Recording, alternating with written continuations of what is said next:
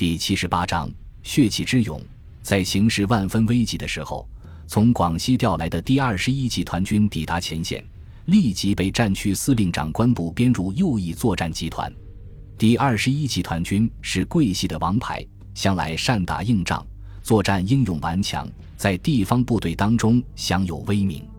白崇禧人称小诸葛，对战略战术颇有研究，纵观淞沪战场的敌我态势。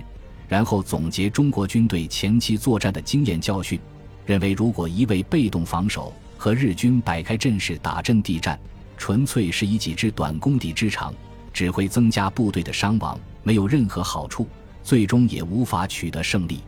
于是他向兼任战区司令长官的蒋介石建议，集中部分兵力，主动攻击日军，把日军的防线从中间撕开一道口子，就可以把敌人分割开来。迫使其后退，日军虽然强悍，但是却被十九路军歼灭一个旅团，证明并非不可战胜。只要实施积极防御的策略，同样有机会击溃日军。为表明自己的信心，白崇禧主动请缨，建议让第二十一集团军来完成这个任务。身为战区长官的蒋介石，面对淞沪战场的困局，一筹莫展，正苦于无计可施、无兵可用。把全部的希望都寄托在西方列强的干涉和调停上，见白崇禧愿意主动出击，正好求之不得，于是顺水推舟地答应下来，下达实施反击作战的命令。十月二十一日，中国守卫运枣帮的部队正准备配合第二十一集团军发动全线反击，可是非常不幸的是，日军第三师团和第一百零一师团也在这一天向南岸发起猛攻。而且日军的攻击时间比中国军队计划发起攻击的时间整整早十二个小时。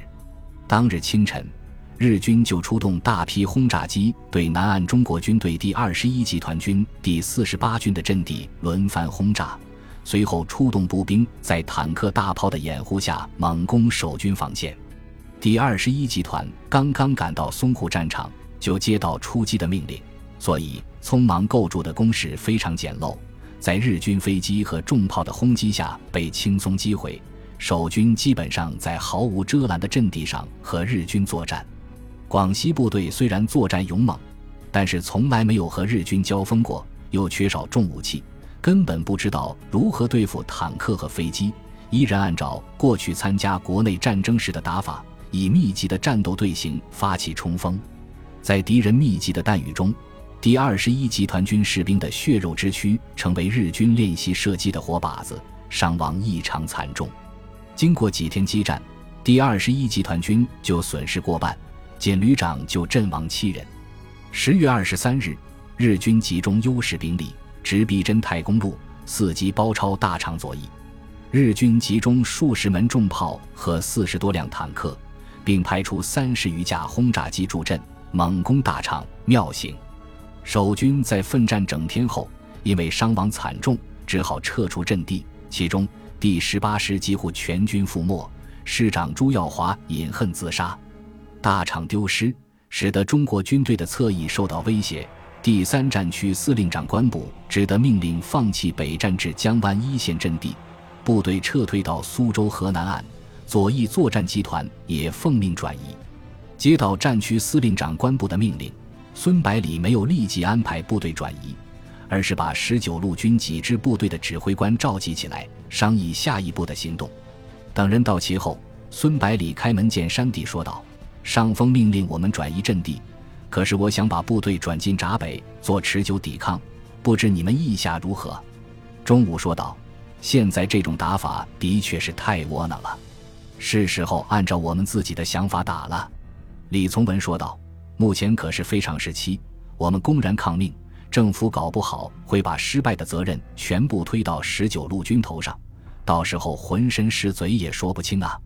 孙百里解释道：“我会向战区司令长官部请命的，但是需要先听听你们的想法。”刘谦问道：“军长，你可不可以给我们解释一下转进闸北的目的？”孙百里解释道。几年前，我们十九路军曾经在闸北地区和日军打了三四个月，对这里的地形非常熟悉，有利于我军作战。另外，这里毗邻公共租界，日军的行动必定有所顾忌，可以减少相当程度的空中威胁。还有最重要的一点就是，自淞沪会战开始到现在，中日双方在作战和调动部队的时候都避开租界。如果我们能够好好利用这一点，可以再歼灭部分日军，然后再撤退到苏州河南岸。谢鼎新吃惊地问道：“难道你想通过租界袭击日军的后背？这样惹的麻烦就太大了。”廖启荣也说道：“千万不能这样干，到时候挑起国际争端，如何收场？”钟武满不在乎地说道：“这个计划我喜欢。要想打胜仗，就不能顾忌太多。”李从文说道：“据我所知，列强在租界了都有相当数量的驻军。”如果拒绝我军通过怎么办？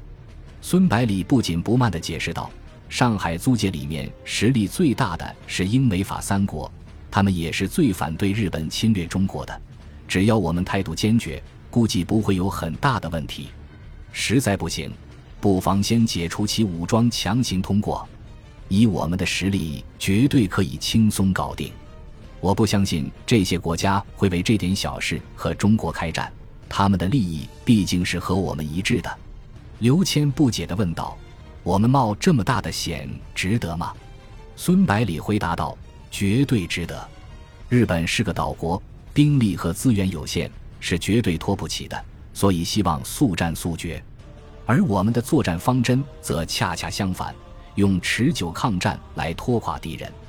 如果作战都以歼灭日军的有生力量为目标。”不计较一城一池的得失，积少成多，很快就会使日军的兵力不足。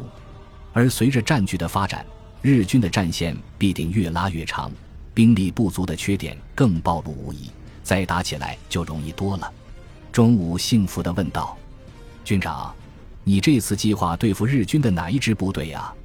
孙百里一字一顿地回答道：“第九师团，我要把它从日军的作战序列中永远地抹去。”李从文说道：“这个计划太疯狂了，司令部绝对不会批准的。”孙百里微笑着说道：“如果赵实说的话，肯定不会批准，但是换别的说法就不一定了。委员长已经把希望全部寄托在国际调停上面，而国联十一月初要在日内瓦召开会议，届时将接受中国对日本的控诉。为了获取国际舆论的同情与支持。”有必要留下部分兵力坚守苏州河以北地区，直至会议召开。这支部队注定得不到增援。